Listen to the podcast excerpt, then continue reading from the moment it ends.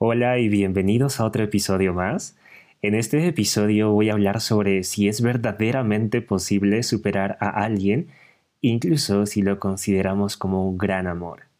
¿Vale? Que muchas veces sentimos que es alguien difícil de olvidar o simplemente a alguien que consideremos que es difícil de olvidar, ya que pudimos también haber tenido experiencias negativas al respecto. Lo primero que quiero abordar es la pregunta, ¿Es posible olvidar? La verdad es de que no podemos olvidar. No podemos olvidar a una persona porque no podemos desvivir lo ya vivido. No podemos simplemente borrarlo de nuestra memoria. Si queremos olvidar a alguien es porque de alguna manera nos causa dolor. Y esto es quizás, este punto es quizás el más importante al respecto. Darnos cuenta de ello ya que estaríamos locos si queremos olvidar a alguien o a algo que nos cause felicidad, ¿verdad? Generalmente siempre queremos recordar todo aquello que nos causa felicidad. En mayor o en menor medida, lo que tenemos que tener en cuenta es que si queremos olvidar a alguien, es porque hay algo que nos duele dentro de ese recuerdo. ¿Y por qué nos duele? ¿Nos duele el recuerdo porque es el recuerdo en sí? No, la verdad es de que el recuerdo es una historia que te vas repitiendo de la misma forma una y otra vez. Ahora, esta historia es 100% cierta, esta historia que te vas contando es 100% cierta. Pues no, no lo es. Es solo una perspectiva de lo que ha sucedido. Es tu perspectiva. Pero quizás te preguntes ahora, ¿Por qué nos duele si no es real? Ya que el sufrimiento sí se hace muy real, ¿verdad? Pues duele porque tú estás asumiendo o asumiste una expectativa, un deseo de cómo te hubiese gustado que la otra persona se comporte.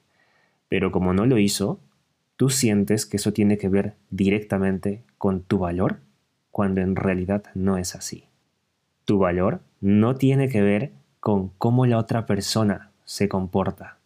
Tu valor lo decides tú con lo que tú piensas que vales y significas. Eso es lo que determina tu valor. Entonces, quizás ahora te preguntes, vale, ¿cómo podemos olvidar el pasado? O sea, ¿cómo podemos hacer o qué podemos hacer para que este pasado ya no nos duela?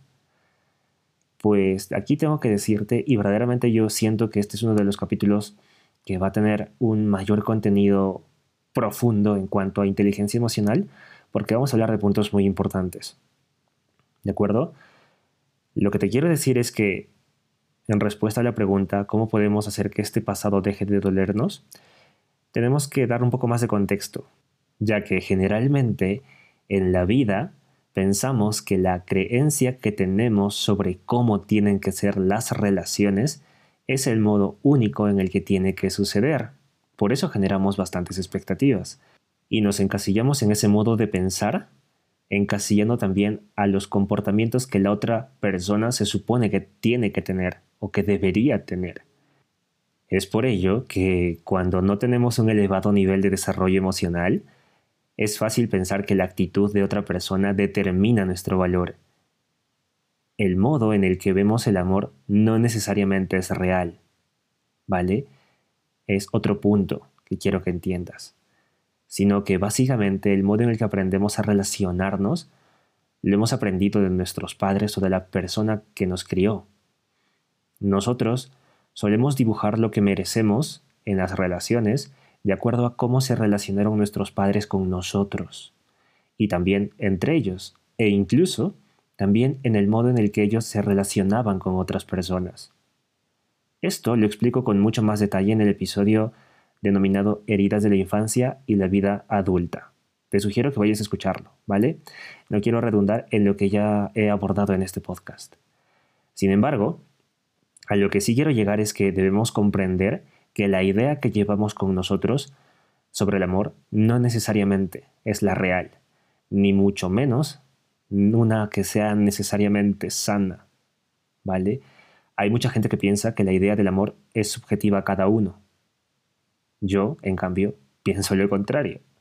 Y yo creo que sentirse validado, querido y aceptado es lo que es subjetivo a cada uno. El amor es algo muy diferente. El amor es la profunda aceptación de uno mismo con todo y sus sombras. La aceptación es el abandono de la resistencia mental, es abandonar lo que tu mente te promete como perfecto, feliz o mejor, con lo que se supone que tú te vas a sentir mucho mejor, mucho más feliz. ¿Vale? Lo que necesitas únicamente es dejar de resistir esa idea y aceptarte plenamente en el aquí y el ahora, con todo y tus sombras. No tienes que ser perfecto. Abandonas también esa idea. Cuando comienzas ese proceso de aceptación profunda, te vulnerabilizas. Y solo cuando te vulnerabilizas puedes conocerte. Y así aceptarte cada vez más y más. Porque no puedes aceptar lo que te niegas a ver, lo que te niegas a conocer. Uno no puede aceptar lo que no ve, lo que no siente en uno mismo. Y cuando te vas aceptando, una de las cosas más profundas e importantes de las que te das cuenta que gozas es tu libertad. Y cuando la ves, la aceptas y comprendes sus alas. Entiendes que todos también la llevamos con nosotros, que no podemos pertenecernos, que sí podemos elegirnos, pero jamás poseernos en calidad de objeto. Cuando ves tus alas y ves las de los demás, entonces el amor que sientes por ti posibilita un reflejo de sí mismo hacia los demás. Y entonces el amar a alguien se da como un procurar su libertad. La procuras porque la entiendes. No te comprometes a generarla, porque es algo que no depende de ti, sino solamente de la otra persona. Depende de cada uno dejarse ser. Por ello, solo la procuras. Eso es el amor. El amor no es empatía, pero sí la potencia. Potencia mucho la empatía cuando amas a alguien. El amor no es dar y recibir a partes iguales, porque la igualdad no existe porque nadie vivió ni interpreta las cosas ni la realidad al 100% como tú lo haces. La igualdad es algo intrínsecamente subjetivo a cada uno. El amor tampoco es un rango de tiempo, ¿eh? Ni mucho menos un para siempre. El amor no es elegir a una persona. El amor no es un verbo. El amor tampoco es paz. Se llega de formas diferentes al amor y a la paz. Dejemos de confundir el amor con otras palabras. Y también dejemos de ponerle palabras anteriores o posteriores como amor libre o amor incondicional, porque no hay amor cerrado ni mucho menos amor condicionado. El amor es amor. Lo que pasa es que la gente confunde y piensa que el amor es todo lo que a uno le hace sentir bien. Para algunos, el amor es que alguien te respete. Y yo digo, entonces, en lugar de que hayan dos palabras que significan lo mismo, mejor que haya una sola que sea respeto. Entonces yo te respeto y pues en ese momento se sobreentiende que te estoy amando. No digo de que ambas palabras se excluyan.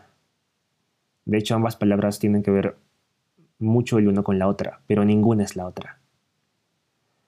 Creo que lo más gracioso que sucede cuando confundimos el amor es que ni siquiera sabemos lo que es amarnos. Y por eso hay tanta gente preguntándose qué es el amor propio. Pero al mismo tiempo están segurísimos de lo que el amor significa y que es hacia los demás. Dicen, yo amo, pero no sé cómo amarme. Y esto pasa porque creemos en posiciones como el amor es dar y recibir a partes iguales. Y aquí estoy seguro que habrá gente que me diga, no, Frank, es que el amor es diferente porque hay tipos de amor, hay tipos de amores. Y nuevamente, usas la palabra, si tienes esa posición, usas la palabra amor como una bandeja de palomitas de maíz del cine, en donde pones en tu combo una canasta de cariño, una bebida fría llamada respeto, un muffin caliente llamado empatía y un hot dog llamado preocupación. Entonces para ti ese combo, ese conjunto de cosas en particular, es amor. Y quizás sea, de acuerdo a lo que has puesto, amor hacia un familiar, pero en ningún momento pusiste el ingrediente amor, sino que piensas que ese conjunto es amor, cuando en realidad ese conjunto es solamente un conjunto de respeto, de cariño, de empatía y de preocupación. Y también, si mantienes esa creencia, pues puedes elegir otro combo, otra bandeja, y poner en tu bandeja llamada amor, según tú, que esta vez va a ir direccionada hacia tu pareja, y pues ahí vas a ponerle interés, deseo, admiración y confianza. Que nuevamente, ninguna de esas cosas es amor. Y no porque estén combinadas significa que amas a alguien. ¿Vale? El amor es algo completamente diferente. Pero según tú, todo eso para ti es amor. Y es por eso que hay tanta confusión. Porque no sabemos lo que amor significa. Y por eso luego estamos buscando en Internet qué es lo que amor propio significa. Porque confundimos lo que es el amor. No hay tipos de amor. El amor es uno solo y comienza por uno mismo. Y termina en cómo logras reflejarlo hacia los demás. Y ya sé que este episodio se llama o tiene que ver con si es posible o no superar a alguien, sobre todo cuando ha sido un gran amor. Pero, ¿cómo vamos a superar a alguien si desde nuestra concepción del amor ya estamos partiendo mal? Vale, es por eso que te estoy explicando todo esto. Más que saber si se puede superar a alguien o no, yo estoy seguro que lo que quieres saber es si vas a poder hacer feliz después de este momento de separación, que sí es duro, y la respuesta es que sí. Es posible. Pero no es posible si te resistes a seguir manteniendo una idea sobre el amor que te causa todo el sufrimiento del que dices que quieres salir. Si quieres olvidar a alguien, entre comillas, olvidar, porque al final no se puede olvidar, lo que debes hacer es transformar tu mentalidad y aprender todo lo que esta experiencia te está enseñando, ya que ahora que estás sufriendo, es porque la vida te está diciendo que estás enfocando las cosas desde una perspectiva que no es la adecuada. ¿Vale? Es lo más importante que tienes que aprender gracias a esta experiencia. Y para hacerlo debes cambiar tu sistema de ideas respecto al amor y comenzar a darte ese amor que esperas recibir de afuera. Y yo sé que tu pregunta es, ¿cómo? Y la respuesta es centrándote en tu autoestima. Y nuevamente tu respuesta será, ¿cómo? ¿vale? Yo lo sé. si quieres trabajar tu autoestima, recuerda que hay un episodio llamado en este podcast que se llama Cómo potenciar tu autoestima, en el que también hablo de ello. Comienza por ahí porque ahí te doy los primeros pasos para que puedas comenzar a trabajar tu autoestima, ¿vale? Y pues también tienes algunos ejercicios dentro de ese episodio. Por el momento, continuaré hablando sobre la posibilidad de superar a alguien por completo, porque ese es el tema de este episodio. Y es que esta pregunta surge porque en el anterior episodio les comentaba un poco de mi experiencia personal y hubo mucha gente que me sirvió para preguntarme si era verdaderamente posible llegar a ese estado de paz y calma, en el que puedes dejar de sufrir por alguien y no demorar años en un luto emocional. Y la respuesta es que sí, sí es posible. Solo necesitamos entrenar a nuestra mente para desapegarnos lo más rápido posible. Y la mejor forma de hacerlo es aprendiendo a gestionar nuestra propia víctima, nuestro propio ego, que dispara emociones y sentimientos autolesivos. Aprender a frenarle es imprescindible y también a redireccionarle a través de ejercicios mentales, meditaciones y un entrenamiento emocional adecuado. Que dicho sea de paso, es todo lo que enseño a los miembros de Supera. Si tú también quieres ser parte de Supera, pues no dudes en inscribirte. Para inscribirte solamente tienes que revisar en mi Instagram si se encuentran dentro de las historias destacadas la S de Supera. Si la ves ahí, aprovecha la oportunidad porque significa que las matrículas a Supera, que las inscripciones a Supera están abiertas. Así que no dudes en inscribirte. Hazlo ya. ¿Vale? Ahora, antes de acabar este audio, me gustaría tocar un tema un poco avanzado. Porque saben que a mí me gusta tocar temas así, avanzados en el podcast. Y pues quiero hablarlo con ustedes y decirles que muchas veces, cuando una relación termina, nosotros podemos seguir guardando un sentimiento positivo hacia la otra persona. ¿Esto significa que no le hayamos superado? Surge la pregunta. Yo me la pregunto. pues la respuesta es depende. Si lo guardamos desde la víctima, que la necesita para ser feliz, o que necesita esa persona para ser feliz, y sentirnos validados, pues obviamente no hemos superado la dependencia emocional que tenemos de esa persona. Es decir, que no le estamos amando.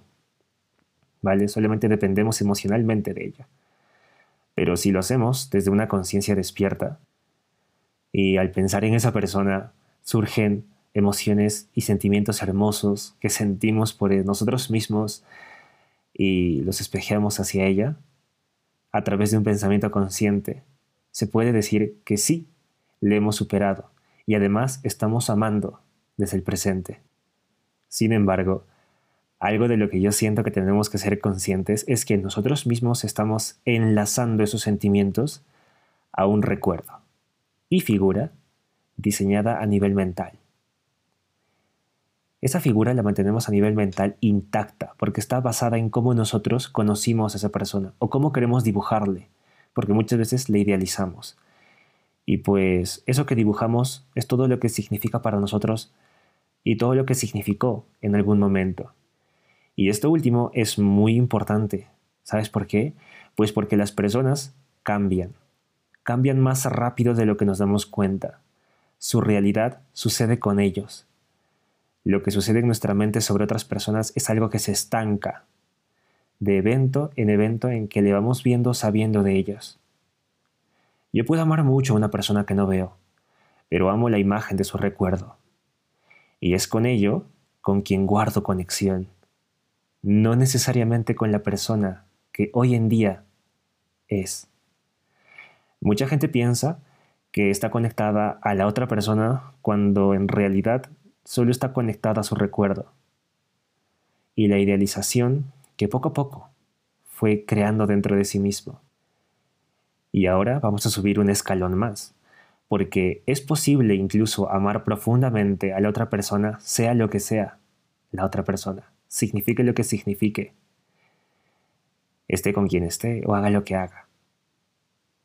Pero para ello tenemos que hacer otro ejercicio en el que renunciamos a cualquier expectativa sobre esa persona, que el ego sienta que le afecta y en su más pura libertad le aceptas. Que dicho sea de paso, todo este ejercicio es algo que es muy sano hacer. Y pues que es de lo más recomendable espejear a cada persona que conoces. Entonces, después de todo este episodio, la conclusión es que sí se puede superar a alguien. No hacen falta meses, ni mucho menos años para lograrlo. Puedes tener una vida feliz y en sintonía contigo mismo, si te atreves a trabajar en tu inteligencia emocional. Recuerda que si estás teniendo problemas con superar a tu ex y te gustaría descubrir toda esta mentalidad de independencia emocional que te permite potenciar día a día tu autoestima, conocer meditaciones poderosas dedicadas a soltar todos los pensamientos negativos que te detienen de tener una vida brillante y emocionante y lograr de una vez por todas dejar de sufrir por tu ex, sanando tu dependencia emocional y empoderándote, puedes ingresar a Supera, que es un programa en el que te enseño el paso a paso, todo esto, ¿vale? En menos de 30 días. Para ingresar solo ve a mi Instagram y revisa si en las historias destacadas se encuentra la S de Supera y aprovecha el enlace. Te digo por qué, porque tiene un descuento, ¿vale? Y también tiene cursos extra incluidos complementarios a Supera. Así que, siendo tú, yo iré a revisar si se encuentra la S de Supera en las historias destacadas. Así que esto ha sido todo por el episodio de hoy. Espero que te haya gustado y sobre todo que te haya servido. Recuerda que si es posible superar a alguien y es mucho mejor y mucho más rápido cuando lo hacemos si es que adoptamos la mentalidad adecuada.